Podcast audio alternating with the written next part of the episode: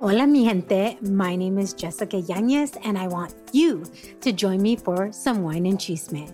The Wine and Chisme podcast was created to amplify voices across communities of color, all while drinking a glass of wine. From wine talk, interviews, and recaps of all things pop culture, join me every Wednesday for the Chisme. Please make sure to check out the Wine and Chisme podcast and other amazing podcasts as part of the Latina Podcasters Network. Hola mis remarcables, yo soy Pal Charles, creadora y host de Vive Remarkable, un podcast donde revela el viaje de emprendedores, innovadores e idealistas más inspiradores de la actualidad, educando sobre experiencia, pasión y legado. La misión de cada episodio es liberar tu potencial, renovar tu mente y ayudarte a reescribir tu historia, tomando el control de tu vida, dar el salto de fe, manifestar lo que siempre has soñado y vivir de lo que te apasiona. ¿Ya eres fan de nuestro show? ¿Ya has venido disfrutando del contenido que desarrollamos para ti? Hay dos cositas simples que puedes hacer. Uno, déjanos un review corto de 5 estrellitas en cualquiera de nuestras plataformas. Tu review ayuda a otras personas a encontrar nuestro podcast y aprender de nuestras entrevistas y lecciones cada semana. Número 2. Visítanos en www.viveremarkable.com. Inscríbete a nuestra lista de correos. Serás parte de un grupo exclusivo donde recibirás extraordinarios contenidos junto con acceso a material gratis que te ayudarán a fortalecer tu autoestudio y permanecer en tus metas. Si te suena súper interesante y quieres convertirte en la mejor versión de ti, este es el lugar donde perteneces. Sin más que decirte, bienvenidos a Vive Remarkable.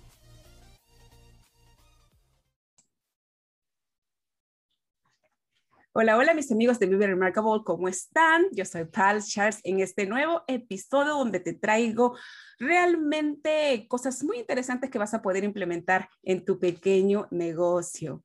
El día de hoy tenemos una súper, súper conversación con Guillermo Sepúlveda. Ese es un gran amigo de Chile que llevamos desde hace mucho tiempo tratando de entrevistarlo, pero la verdad es que estaba bastante, bastante ocupado. Y te cuento por qué. Porque Guillermo es licenciado en sociología, él es amante de los videojuegos. Y ya sé, tú estarás pensando, ¿qué va a ser este chico gamer que me va a enseñar? Espérate. Él es creador del ciclo de conferencias El Último Arte, que son conversaciones sobre videojuegos que nos va a explicar sobre innovación. Yo sé, esa palabra suena bastante grande para un emprendimiento. Sin embargo, él se ha especializado en gamificación. Así que vamos a aprender de qué se trata y cómo esta nueva tecnología va a impulsar tu emprendimiento. ¿Cómo estás, Guillermo? Bienvenido a esta plataforma. Muy bien, encantado de conversar después de tantos años. Yo creo que conversamos en 2016, la última vez. Así que agradecido del espacio para poder conocernos, reconocernos y obviamente también hablarle a este público precioso que tú tienes de lo que necesitan para su emprendimiento. Muchísimas gracias, Guillermo. Y como, eh, como yo siempre empiezo estas conversaciones, yo siempre trato de buscar una frase a fin de mi invitado para que tú nos puedas compartir cuáles son tus pensamientos detrás de esto. Así que encontré esta frase para ti. Prefiero mirar al futuro y soñar que mirar al pasado y arrepentirme. James Van Prague. ¿Qué piensas al respecto? Que en cierta medida... Eh el futuro, que uno siempre lo anhela, ¿no? Uno siempre espera que sea mejor.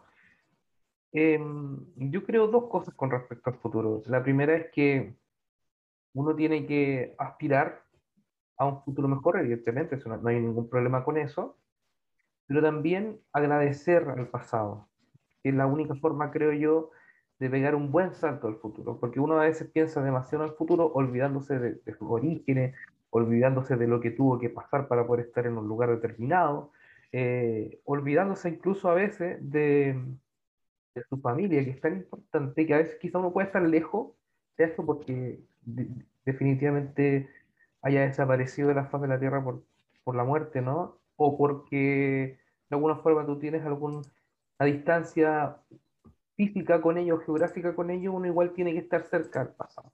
A mí el pasado presente en la familia y, el, y, el, y, el, futuro y el futuro presente, me gusta hablar de futuro presente, en realidad son tus sueños, tus metas, eh, tu familia, o sea, tu, gente. Y, y, ahí hay gente que evidentemente eh, tiene pareja o no tiene, pero para mi familia es toda esa gente que te rodea, es tu red, ¿no? Tu red más cercana. Entonces yo, uno nunca tiene que olvidar ni la raíz, ni la raíz, ni, ni, los sueños, porque ambos son los que te permiten estar equilibrado en el presente.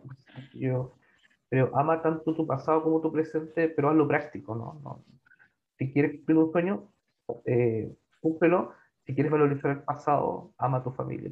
Me encanta lo que dices, me encanta lo que dices. Y quiero, quiero que nos cuentes un poco de quién es Guillermo, cómo fueron tus inicios, porque es muy bonito lo que piensas acerca de la unión familiar y se nota que vienes de una familia muy buen, buen constituida.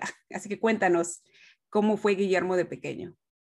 Bueno, Guillermo Sepúlveda es un hombre chileno que nació en la ciudad de Chillán, que es una ciudad que queda en el centro sur de Chile, o sea, que Chile es como una regla, ¿no? Es muy gordita, y entonces es fácil decir centro sur, y mm, en esa ciudad grande, que yo siempre la llamé como un pueblo gigante, porque tenía una cultura rural, pero mezclada con urbanidad y modernidad, crecí, me desarrollé, conocí muchos amigos, hice mi norte, aprendí, traté de trabajar ahí cuando ya era más joven, pero me rechazó y por cosas del destino tuve que ir a la gran capital, que es una cosa que pasa, me imagino, en muchos países, no solamente latinoamericanos, sino que, que, hay que ir a la capital, que es donde hay trabajo.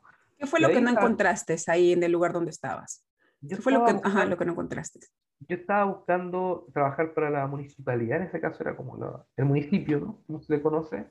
Eh, y, y, y, traté de, de, entrar ahí para apoyar, apoyar y buscar un trabajo como sociólogo, porque yo soy sociólogo. Entonces quería asesorar, quería apoyar a la comunidad, etc. Y al final no se pudo, no se dio. Y, y el mundo privado, que para algunos es como el demonio, me, me dio mucho, muchas oportunidades de aprendizaje, mucho trabajo. Trabajé al principio como administrativo, eh, siendo un consultor muy chiquitito de una empresa que vende equipos tecnológicos de oftalmología.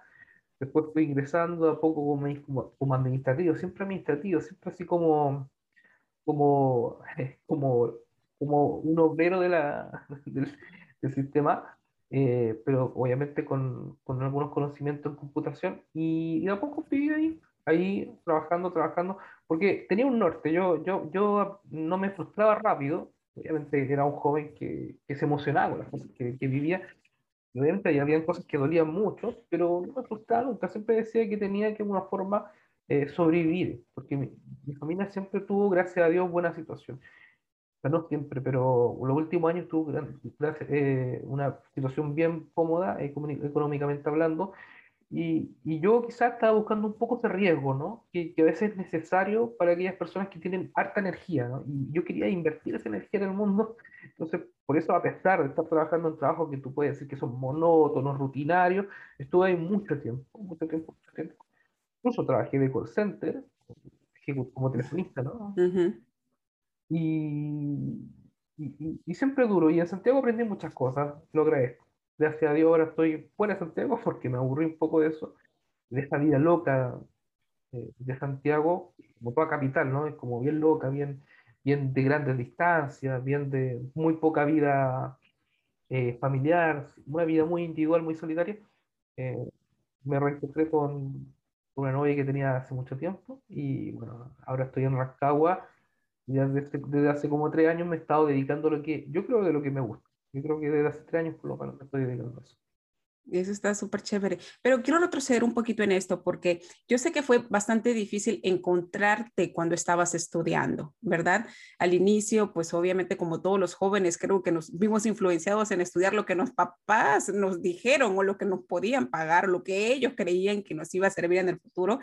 Pero al final de cuentas, y me incluyo, ¿verdad? O sea, muchos de nosotros estudiamos una carrera que al final de verdad no la ejercemos. Pero dime tú, ¿cómo fue ese viaje? ¿Fue fácil entrar a la universidad, hacer una carrera que no te gustaba? ¿Cómo fue así que tú te encontraste en el camino que realmente querías? Yo he tenido encuentro y desencuentro, porque yo desde chico siempre fui artista, me gustaba dibujar, era muy fanático de dibujar.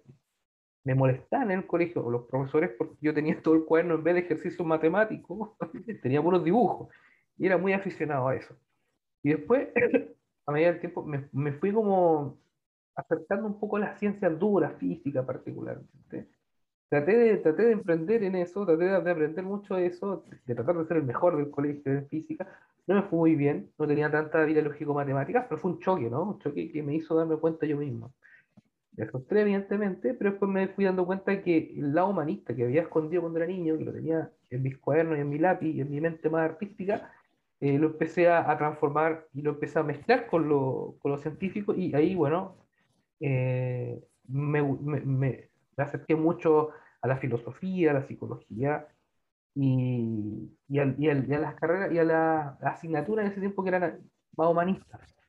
Me gustaba siempre irme en la volada, era como, básicamente, para mí pensar era como, en esos tiempos era como seguir dibujando, pero en mi mente. Entonces me gustaba traerme cómo funcionan las cosas del mundo. Ahí está, a eso quiero llevar. Lo, psicológico, cómo funciona la gente. Dime, dime algo muy interesante. ¿Qué es esos, esos pensamientos que, que tú creías que te limitaban de expandirte en ese momento? En ese, en ese momento yo creo que era como, el, como quizá el deber ser, ¿no? Como el ver en, en esta ciencia exacta, como, como el futuro, ¿no? Como que siempre uno está pensando que las ciencias exactas son, son el futuro. Pero yo me di cuenta de que había otro tipo de ciencias también. Y, y, eso obviamente con el, con el tiempo. Yo no sabía nada de sociología, de ciencias políticas, filosofía, pero desde los 16 años empecé a meterme en esa área. Y eso ocurrió justamente un día, eh, a mí me gustaba siempre pensar las cosas, pero ocurrió un día y encontré un libro en la casa de mi abuela que vive en el sur, sur de Chile, por ahí cerca de Osorno, por aquí, un libro que era Jorge Ortega y Gasset, se llama La rebelión de las masas. Yo empecé a leer, empecé a leer, me llamó bastante la atención lo que decía y empezó a gustar este tema como de pensar cómo funciona la gente, ¿no? Y me di cuenta que hay otro tipo de ciencia, ¿no? Hay otro tipo de, de, de, estudios, que no era solamente estudiar las moléculas ni, ni cómo se comportaba una pelota en un espacio físico, sino que había cosas como cómo funcionaba la gente en sociedad. Y ahí yo me di cuenta que, que primero, que me gustaba eso, eh, lo, se, me notaba cuando me juntaba con mis amigos en esos tiempos, cuando tomábamos cerveza, nos juntábamos en lugares públicos a conversar, me gustaba mucho pensar las cosas, eh, criticar un poco qué estaba pasando, me gustaba poner en cuestionamiento esas cosas y, y ahí empecé a estudiar, estudiar, estudiar, estudiar, estudiar, al final hasta que al final ingresé a sociología y ahí sí yo creo que lo pasé bien estudiando, ahí me entretuve mucho, ahí era tan fanático que iba a la biblioteca y buscaba libros que no me recomendaban los profesores. Buscaba libros que a mí me gustaban y que yo había encontrado en internet. En esos tiempos acá en Chile era el, momento, era el tiempo del cibercafé. Yo no tenía internet, no existía eso de internet con celular ni internet en, la computadora. Era muy escaso todavía y yo iba a los cibercafés y ahí conocí muchas cosas, leí mucho. Era muy solitario, pero estaba, estaba entretenido.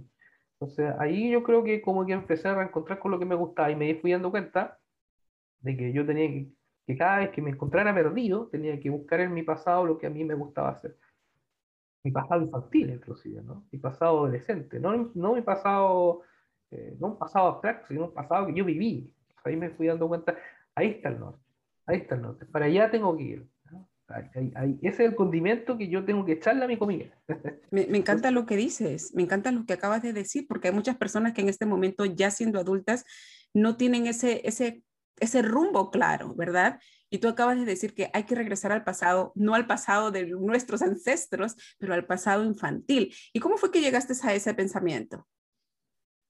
Llegué justamente porque me fui dando cuenta que me empezó a entregar resultados. Los resultados no, no se refiere justamente a necesariamente a, ganar millones de pesos ni ser millonario, sino que simplemente que me da alguna felicidad. Encontrar a gente, eso es, eso es un indicador muy fuerte. Tú cuando estás haciendo lo que te gusta, o vas que haciéndolo, buscándolo, porque tú puedes estar haciendo cualquier otra cosa, pero si lo estás buscando en tu mente, te encuentras con personas que eh, te alimentan ese camino, como que te pavimentan ese camino, como anda para allá, encuentras alianzas, ¿no? Para hacer cosas de adolescente para juntarse con alguien y, pasarla bien, ¿no? Después, de adulto, eh, hacer, hacer un negocio o un proyecto, ¿no? Y es solo porque tú estás en tu mente eh, buscando eso, ¿no? Eh, hay un sino, ¿no? Hay un sino, pero que uno tiene que descubrirlo. Yo, yo, yo, yo, creo en la libertad del libre albedrío, pero yo creo que hay un destino que uno de a poco va encontrando. y, y, ese es un esfuerzo personal, ¿no? es un esfuerzo personal, pero principalmente más que un esfuerzo así como de estar como machacándose la cabeza para encontrar una fórmula, ¿no? Para, para tu vida, lo encuentras con tu olfato. A veces eh, uno le hace poco caso al, al, a los gustos, ¿no? A los deseos que uno tiene. Uno le hace poco caso, porque dice, no, pero esto no, es, no se debe hacer, o esto no, esto no es bueno, esto no es productivo. Eh, deja de pensar en eso. Y lo que me pasó a mí fue que me fui dando cuenta que para sobrevivir al principio tenía que hacer cosas que no me gustaban, pero desear siempre cosas que me gustaran. Y ahí eh, me fui encontrando con personas muy, muy, muy importantes para mí. Eso, eso me encanta porque especialmente eh, en Latinoamérica me doy cuenta, por ejemplo, lo que hablamos acerca de las carreras universitarias, ¿no? Los padres con mucho esfuerzo le pagan la carrera a los hijos y los hijos creen que tienen que terminar esa carrera uh, con honores para honrar a los padres, conseguir un trabajo relacionado a esa carrera, jubilarse de esa carrera y no ven que hay otras formas de realizarse como persona. ¿Me entiendes? Y lo que acabas de decir es algo, es algo hermoso es algo hermoso que me, me, cayó a mí también, porque es algo lindo, ¿no? Dime algo. El mejor, el mejor, indicador de éxito, disculpa que te interrumpa, es que estés al lado de gente que, que, te haga sentir bien. Yo creo que, que, te haga sentir bien con lo que haces, con lo que piensas, con las locuras que quieres hacer, con los proyectos que, que, que emprende. Yo creo que es el, mejor, es el mejor ingreso económico, el más económico, el mejor ingreso. Y al fin y al cabo, eh, uno está aquí para, para sembrar redes, ¿no? Y uno puede tener incluso diferencias con un montón de personas. son las personas que se quedan contigo las que de una forma eh, te marcan el camino o te ayudan a pavimentar el camino. Por ejemplo, vamos a poner un caso ¿no? de una persona en este momento. Se siente realmente sola porque, sola o solo, en este momento porque, por ejemplo, viene de, de la parte de su, de su carrera, de una carrera universitaria y ahora quiere emprender sus familiares directos le dan la espalda, la típica, ¿verdad? Y ahorita en este momento de su vida se encuentra solo, sola. ¿Tú qué le dirías a esa persona?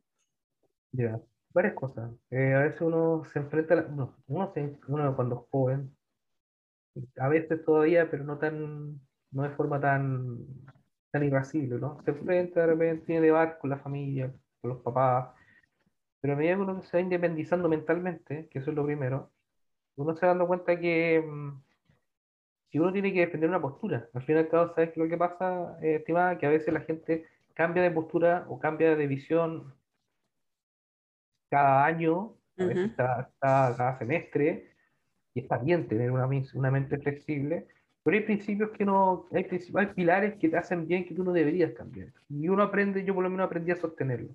Estas son las cosas que yo tengo que conservar en mi vida para seguir avanzando. Y, y eso pasa con la familia, pasa con la familia que en principio no te entiende, pero luego que de tú tenerlo tan claro, eres capaz incluso de, de irradiarlo de, manera, de mejor manera. ¿no? Porque al principio cuando joven uno se, se va a la rebelde, como voy, voy a enfrentar con, contra esta autoridad que, que, que, me oprime, ¿no? que, que, evita que yo haga mi, cumpla mis sueños, pero después te das dando cuenta, con el tiempo, que, que a medida que tú vas defendiendo tu postura, tienes que mejorar también eh, forma de defenderla.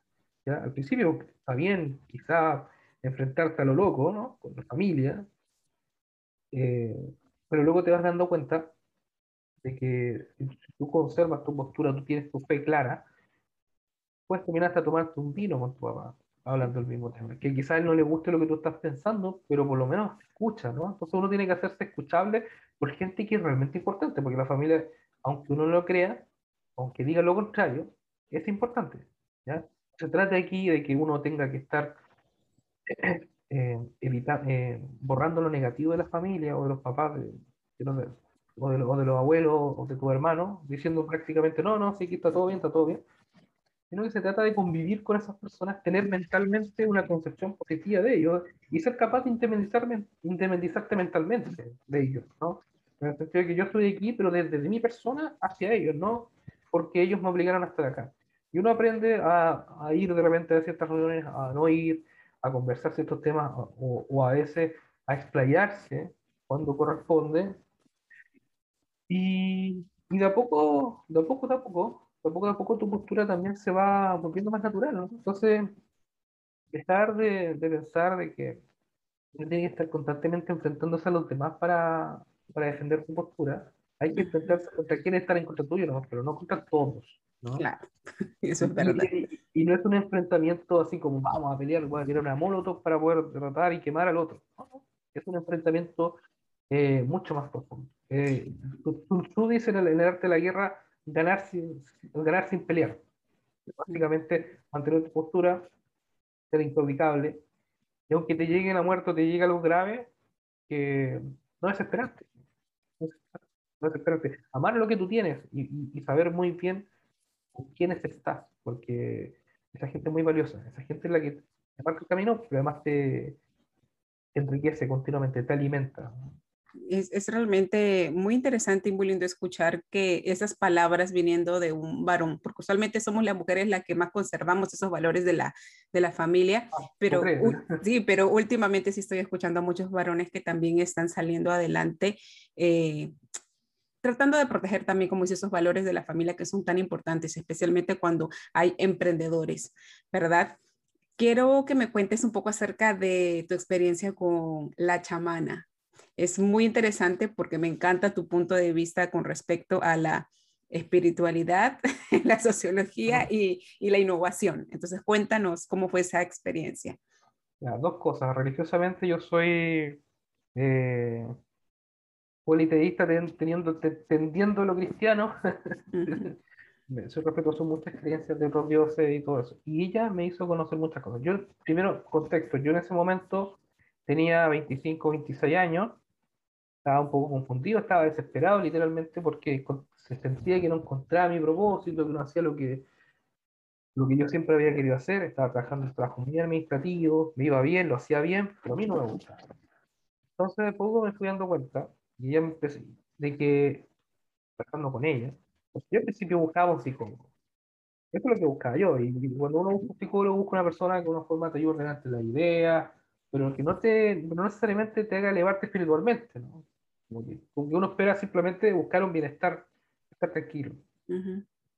Pero ella me ayudó a elevarme espiritualmente, que es algo superior a lo que, a lo que, a lo que es el simple bienestar. Entonces yo conversando con ella, ella primero que todo me empezó a dar cuenta de sus matrices, de cuáles eran sus creencias. Y era psicóloga con creencias budistas y manejo el Reiki. Y yo en esos tiempos yo conocí un poco esas posturas, esas creencias, no tenía ningún problema con eso. Y bueno, dije, bueno, démosle, yo creo que puede ser interesante. Aparte, que ella, y un dato importante, ella tenía por lo menos más de, todavía no sé si está viva, pero ella tiene por lo menos más de, más de 70 años. Wow. Es una persona adulta, entonces una persona adulta que de una forma no era simplemente alguien que había leído libros, sino que evidentemente había estado tenía una sabiduría distinta, ¿no? Que yo, distingo lo que es conocimiento de sabiduría. Eh, conocimiento de leerte un montón de libros y saber lo, saber lo principal de esos libros. Sabiduría es básicamente saber vivir la vida, que es distinto. Se puede usar el conocimiento para, para vivir la vida, pero tienes que convertirlo en sabiduría. Bueno, volviendo un poco a eso, yo conversé con ella, ella me, me dijo una cosa bien interesante. Lo que pasa contigo, Guillermo, es que tú crees que tú eres una cosa, pero en realidad todas las cosas que tú haces aparte también eres hay varios Guillermo dentro de ti. Lo que pasa es que tú no los aceptas. Y es cierto, porque en ese momento yo era, yo vendía, vendía frutos secos, eh, longaniza, que era una especie de choricillo que se vende acá en Chile. Eh, trabajaba administrativo, era dibujante, dibujaba mucho, me gustaba mucho la filosofía, leía de eso, y, y eso. Entonces había muchas cosas que yo hacía, pero que como que como que las ponía en disputa, como no puedo hacer esto, o cuando hacía una cosa, ¿por qué estoy haciendo esto? Debería estar haciendo esto otro. Eh, y, tenía un conflicto interno muy fuerte. Y cuando ella, cuando yo la conocí, ella me dijo, intégralo, acéptalo. Y ponte una meta. Ponte la meta de aceptarlos e integrarlos en ti. Y, y sé flexible, básicamente, me dijo. Sé flexible, o sea, lo que te venga en la vida, acéptalo y, y, trata de buscarle el buen dato a la cosa. Siempre hay buenas cosas. Siempre, que, siempre hay, hay, el típico dicho, por lo menos acá en Chile se dice, mirar el vaso medio lleno, ¿no? no el medio vacío. Buscarle lo bueno a la vida. Y ahí ella me ayudó a, a, respirar distinto, a olfatear distinto, porque a veces uno, a veces uno respira mal, uno no uno, está, puede estar en un jardín de flores, pero no, no siente el olor de las flores. Y, yo estaba así, estaba así. Y en ese momento yo dije, creo que tengo que hacerle caso a esta, a esta señora. Y, ella me ayudó mucho. Hicimos algunas terapias de Reiki incluso, me hizo meditar, me hacía pensar muchas cosas. Siempre salía muy aliviado de ella. Y eso obviamente me ayudó a muchas cosas, me ayudó a estar mejor con mi pareja actual, me ayudó a, tener mejores aspiraciones en mi trabajo, me ayudó a aceptar otros trabajos que no había, que no había aceptado antes.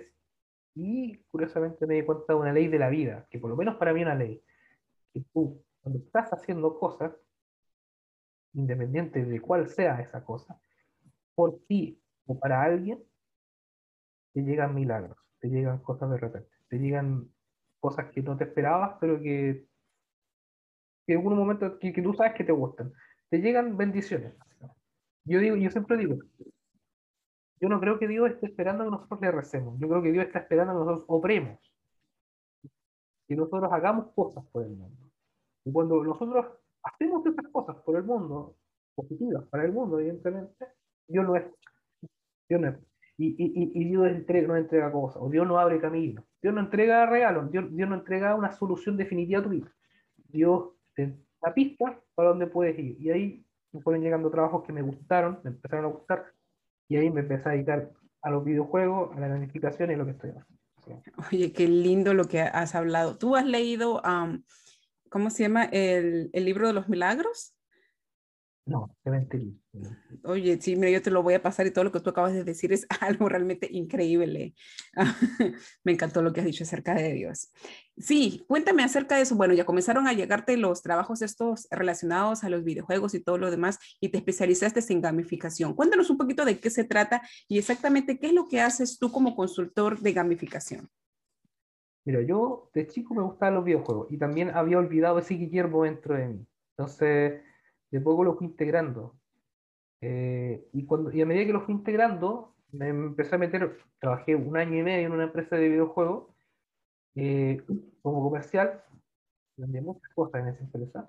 Y después, con el tiempo, eh, y con muchas cosas que pasaron en realidad, yo, la verdad es que nosotros nos conocimos en su momento por el fenómeno global que generó Pokémon Go. Este para mí fue un despertar porque yo me di cuenta de que, primero, me, los videojuegos no, no eran solamente una entretención para niños, era un fenómeno que, que estaba siendo, de alguna forma estaba bajo la piel de mucha gente, incluida mi piel, y ahí yo me di cuenta de que en la empresa de videojuegos, que ahí me enseñaron lo que era gamificación, podía eh, mezclar lo que era la sociología con los videojuegos. Entonces, lo que hace la gamificación básicamente es, y así la defino yo, es tratar de despertar el lado lúdico de, la, de las acciones humanas y de las personas también. El lado lúdico. No es que aquí te ponga un papel y te instala un juego y entretende con eso. No, lo que uno hace en planificación es, tratar de hacer un trabajo arqueológico, paleontológico, como que trata de limpiar el terreno, encontrar fósiles, que son como el lado, el lado del niño interior que cada una de las personas tiene y tratar de despertarlo de alguna manera. Y eso lo puedes hacer de uno a uno, ¿no? como coaching con una persona, o puedes hacerlo de forma grupal con una organización, por ejemplo, una empresa, un aula, un colegio, una sala de clases. Y, y ese lado íntimo, ese lado infantil, que está mezclado evidentemente con muchas capas racionales adultas, ¿no? Es quizá uno de los grandes potenciales que uno tiene como, como ser humano porque es lo que te permite olfatear el mundo, es lo que te permite vivir sin juicio, sin prejuicio. Eh, es, otra cara, ¿no? Es, el olfato que te faltaba es para encontrar felicidad en un ocaso, felicidad en, una revol, ¿no? o en un amanecer. Eh, y el coraje quizá, que también te faltaba para superar algo, ¿no? un poco lo que tienen los juegos, ¿no? Que tratar de, de sacar un poco tu lado más, eh, corajudo, ¿no? más valiente. Tú eres capaz de en un videojuego o en un juego de hacer muchas cosas que quizás en la realidad no, te darían vergüenza, te darían miedo. Entonces, la gamificación que yo por lo menos defiendo va para ella. Excelente, buen punto de vista. Pero dime, entonces, ¿cómo esto de la gamificación? Porque es algo súper nuevo para, eh, para, bueno, no es tan nuevo para Latinoamérica porque yo sé que ya se ha venido trabajando en empresas grandes, pero ahora estamos hablando con microempresarios, con emprendedores. ¿Cómo podríamos implementar esto de la gamificación en estos pequeños proyectos? Primero que todo, para hacer una buena gamificación, uno tiene que encontrar esos elementos lúdicos en el entorno. Y para eso no es necesario saber de videojuegos, no es necesario eh, tener grandes cursos de gamificación, sino que uno tiene que tener mirada muy, muy precisa, muy empática también, ser capaz de conectar con lo que está pasando en esa organización y darse cuenta qué rutinas, por ejemplo, en una empresa, son eh, significativas para esa empresa, cuál de esas rutinas eh, le interesan a las personas, porque a veces todos sabemos que hay actividades de la empresa que no necesariamente nos gustan, ¿no? ¿Cuáles actividades les gustan?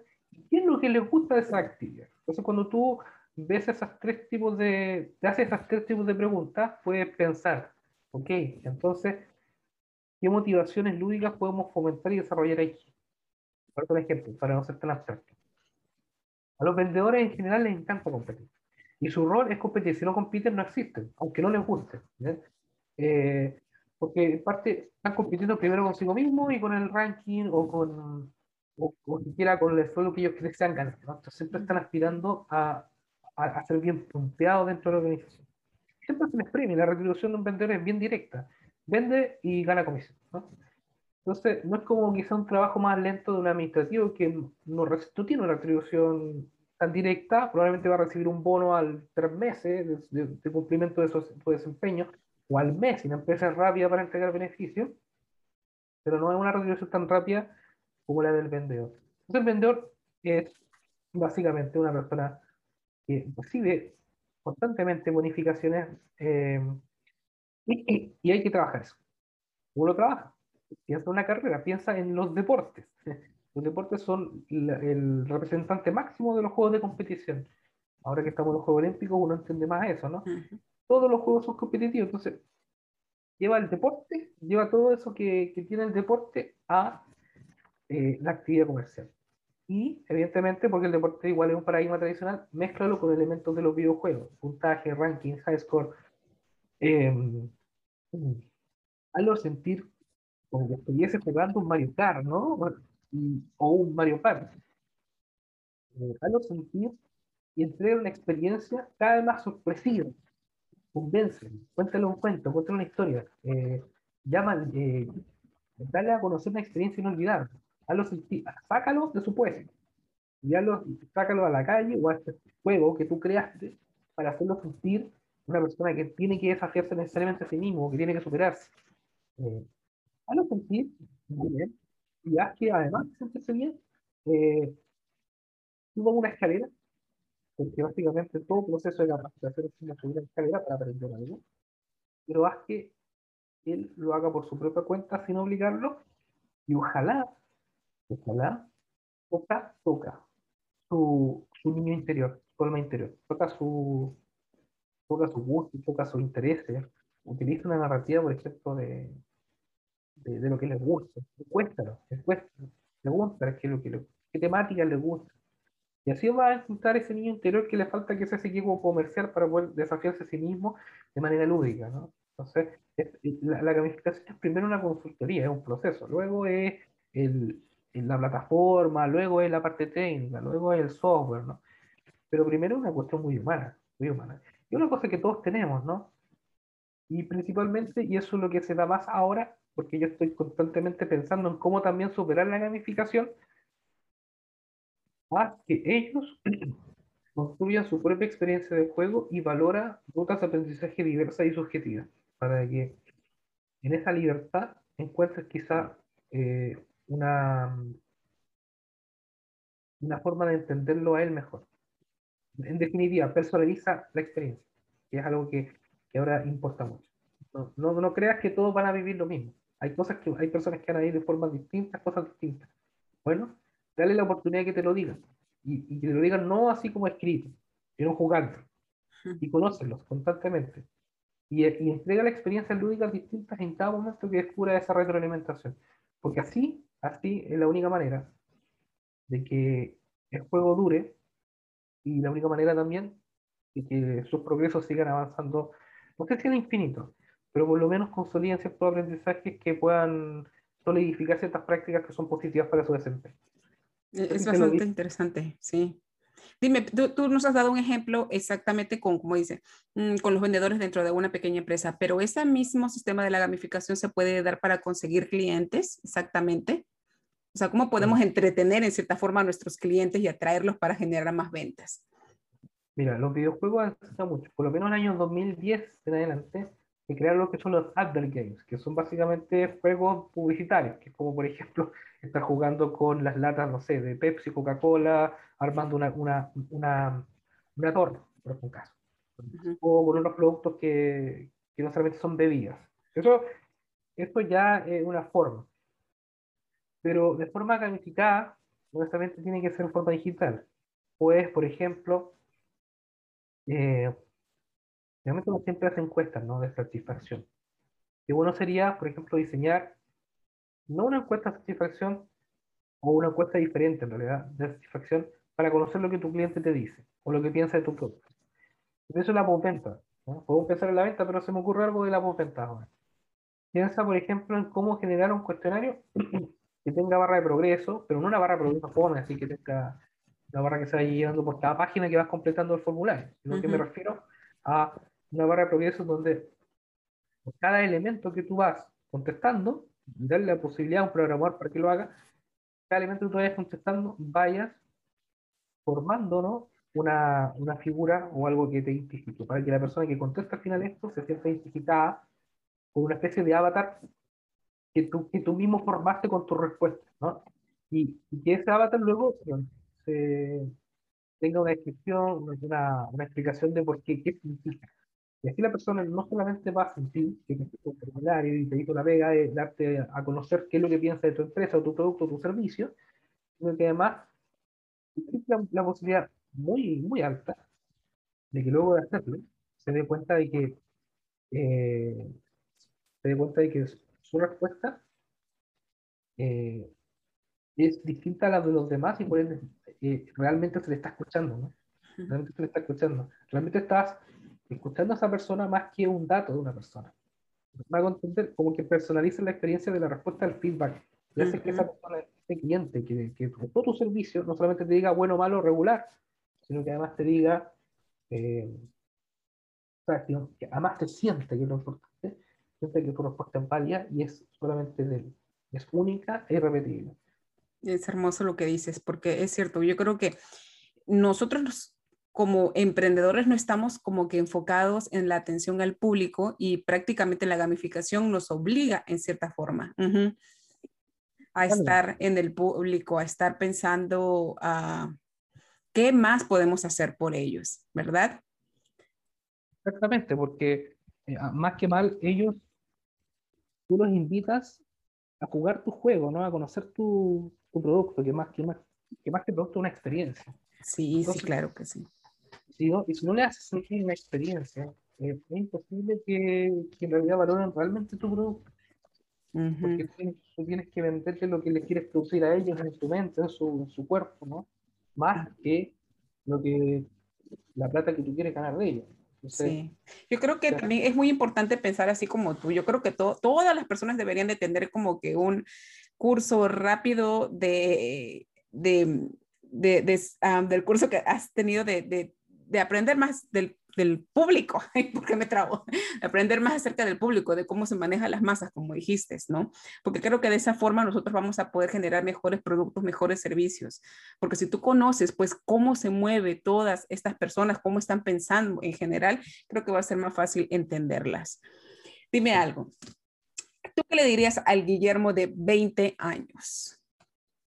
Al Guillermo de 20 años que está estudiando sociología, diría ten paciencia, ten paciencia, que no te frustres. Esto no solamente te frustra por temas vocacionales, ¿no? Es por temas de, de, de la hija, de amor, ¿no? De muchas cosas que pasan a uno en la vida. No te frustres por, por esas cosas, sigue adelante. Eh, eh, hay un futuro que, que no sé si sea el ideal, pero que te va a gustar con el tiempo. y, va a tener muchos obstáculos, pero va a tener que superarlos tranquilamente.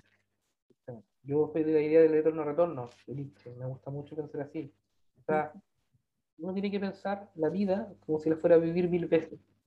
Por lo bueno y por lo malo, porque más que mal, cuando uno piensa de que lo, que viene a futuro es realmente distinto a lo que viene ahora, o cuando piensa que lo del pasado ¿no?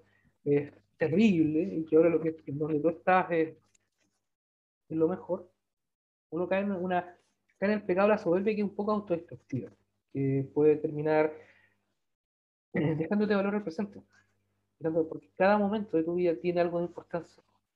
Y, eso no lo aprende en el camino, no basta con que te lo digan. Basta con que te lo, te lo digan, porque la vida te lo da a golpes, a lágrimas, y te lo da también a, besos, a cariño y abrazos. te lo da de distintas formas. Y todas esas formas uno tiene que estar dispuesto a aceptarlas. Porque el yin yang, pues, una cosa no puede valer por la otra. Una felicidad muy grande siempre viene después de una tragedia. Uno siempre vive en contraste. Entonces, ser capaz de vivir la vida como si la viviera 100 veces, aunque con dolores, con sufrimiento. Luego estás vivo, ¿no? Luego estás vivo. Y descubre un poco cada momento cómo resistir a cada momento. Porque es la única manera en realidad de ser feliz. O estar tranquilo. Felicidad no necesariamente estar extasiado con algo, ¿no? A veces estar tranquilo basta. Van a haber momentos de éxtasis, van a haber momentos de felicidad extrema o, muy desbordante. Pero lo principal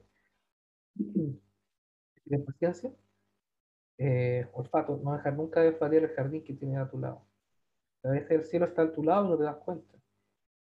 ¿Y cómo poder hacer eso? ¿Cómo poder hacer eso? ¿Cómo poder darnos cuenta de que tenemos un jardín hermoso y hay que respirar todo eso? ¿No? Porque la vida pasa muy rápido. Y a veces pues estamos pensando más en, ay, ¿cómo voy a terminar el fin de mes? ¿Cómo voy a tener el dinero para esto? ¿Cómo poder respirar? La, mirada proyectiva, planificadora está bien. La mente se entretiene harto con eso. Eh, pensando futuro, qué va a pasar, pensando en la próxima conspiración, pensando un montón de cosas, como que se trata de armar un montón de algoritmos que son medio locos, buenos, positivos, negativos. Pero está bien, ¿no? yo creo que está bien. Pero uno también tiene que entretener la mente, tiene que hacerla sentir bien. Y, la mejor forma de hacer sentir bien a la mente es eh, encontrándole el valor a una vida tranquila dentro de lo posible. Y a veces pasa, porque yo no soy tan moralista como decir, hay cosas buenas que hay que conservar, a veces hay cosas buenas que hay que actualizar. A veces hay momentos, hay personas que te dan cosas que uno no piensa que te van a dar. A veces, a veces una fiesta te puede dar lo mismo que un libro, porque en esa conversación que tuviste en esa fiesta, te va a entregar algo profundo. A veces el libro te puede entregar más cosas que la fiesta, pero darse cuenta de eso, ¿no? Como no vivir, tratar de vivir de la manera más organizada posible dentro del caos. dentro del caos que puede ser a veces la vida. Eh, porque la vida no es ni orden ni caos, eh, es al medio, es como tú, como tú estás ahí, ¿no? Es como tú disfrutas lo, lo apolíneo y lo iniciaco, lo, lo, lo, bello, lo estático, lo armonioso, o lo desbordante. A veces la felicidad puede estar en lo desbordante, a veces está en la tranquilidad, a veces necesita descansar, aprender a descansar. Una Importante, ¿eh? Y yo creo que la gente no, es difícil, es difícil cuando uno está pensando solamente en el qué va a pasar mañana o como tú dices, qué pasó en el pasado, que los traumas y todas esas cosas, la gente no descansa. Y yo creo que si uno no descansa, pues sencillamente no tiene ni, ni esa creatividad para poder hacer mejores cosas o ser mejores personas ellos mismos. Dime, Guillermo, ¿qué es lo que te hace remarcable? Yo creo que en parte de mi vida, con la experiencia que he tenido, eh, porque yo tengo 30 y, 33 años, tampoco puedo decir que he vivido toda una vida, eh, pero con lo que he vivido, yo creo que la forma de, de estar con otros, como que yo que, que la gente tiene mucha confianza de estar conmigo, conversar conmigo, eh, apoyar, sentirse apoyada por mí. Eh, yo no soy sociólogo, pero a veces tengo cierta habilidad de psicólogo, entonces a veces como que doy confianza para conversar a estar un buen rato conversando, que para mí eso es importantísimo. Por ejemplo, yo, digo, y eso también lo dice Nietzsche, el matrimonio no es más que una, conversación larga. Si, no es capaz, si uno no es capaz de conservar una buena conversación con alguien en un día a día, uno, no, uno está mal, uno tiene que empezar a pensar. A veces no que estar todo el día conversando, a veces simplemente, a veces uno se siente bien con el solo hecho de eh, estar de acuerdo que hay que descansar. ¿no? Entonces, no todo, es, no todo es acción, eso también hay, que sacarse un poco de la mente, no todo es acción, a veces a veces importa mucho la contemplación. Y en ese sentido yo creo que eso, yo creo que eso es lo que parte. Yo, yo creo que ayuda a conectar muchas cosas con las personas. Me,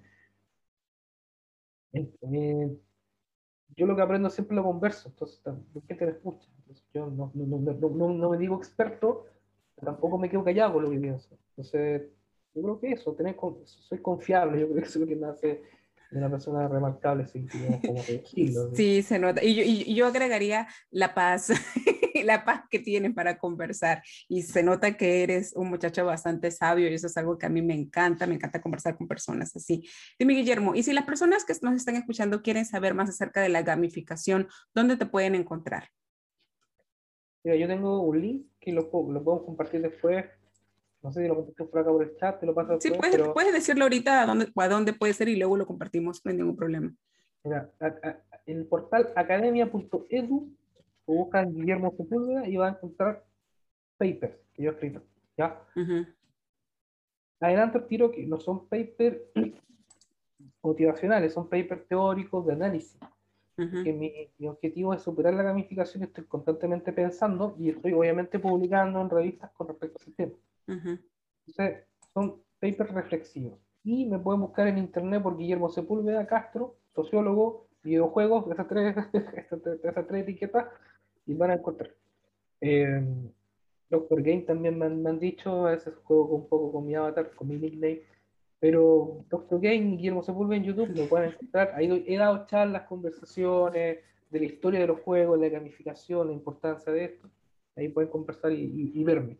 Si, hay cosas que no les gusta, bueno, coméntenmelas nomás, no tengo ningún problema. Yo soy una persona que acepto el disenso. Si alguien disiente de mí, no hay problema. Y, y si me odia, si me, no le gusta lo que digo, bueno, estoy abierto a eso y, que, bueno, que su vida siga adelante, ¿no? Yo no odio a nadie. Qué gracioso. No, y tienes razón, pues al final le cuentas esa opinión de cada uno y si alguien va a buscarte es porque realmente le interesa el tema, ¿verdad? Yo creo que sería algo loco que vayan a buscar a alguien cuando no le interesa. Muchísimas gracias, Guillermo. Yo sé que esta no va a ser la última vez que vamos a tenerte de invitado. Eres una persona bastante sabia que nos ha traído algo realmente nuevo y diferente a esta plataforma. Te deseo lo mejor y ya estamos en contacto. Bye. Saludos a toda la familia. Claro que sí. Bye. Gracias por escuchar este episodio de Vive Remarkable. Recuerda que nada en tu vida cambiará hasta que tú lo hagas. Si encontraste que este episodio te ha ayudado, asegúrate de darle like. Ayúdame a compartirlo con más personas que como tú quieren convertirse en su mejor versión. Si todavía no te has suscrito, hazlo ahora para que no te pierdas ningún episodio de este extraordinario podcast. ¿Aún no eres parte de la comunidad de Remarkables? ¿Qué estás esperando? Entra a www.viveremarkable.com y déjame tu email. Te estaré mandando una invitación VIP para que accedas a material exclusivo solo para los miembros de la lista, así como recibirás regalitos virtuales totalmente gratis que sabemos te ayudarán a transformar tu vida. Si tienes alguna duda, sugerencia o deseas ser parte del show con tus preguntas, escríbeme a pulsecharts.viveremarkable.com enviándome tus datos y información de contacto. Encuéntranos en todas las plataformas de podcast, así como en Facebook y en YouTube como Vive Remarkable y en Instagram como vive.remarkable. Hasta un próximo episodio.